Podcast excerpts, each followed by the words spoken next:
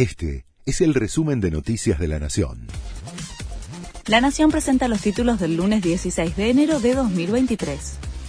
Los gremios estatales ya pidieron la reapertura de paritarias y van por una suma fija de 30 mil pesos por mes. La Asociación de Trabajadores del Estado, ATE, envió cartas al Ministerio de Trabajo y la Secretaría de Empleo Público para pedir de manera formal la revisión del acuerdo 2022.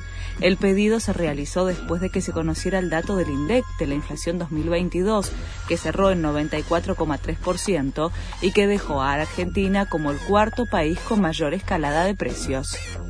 Aumentó 4% la nafta y presiona la inflación de enero. El incremento fue motorizado por Shell y está vigente desde ayer.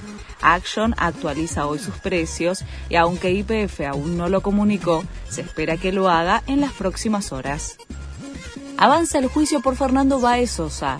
Hoy en la decimoprimera jornada se espera la declaración como testigos de Alejo Milanesi y Juan Guarino, quienes vacacionaban con los ocho acusados, pero fueron sobreseídos en la causa.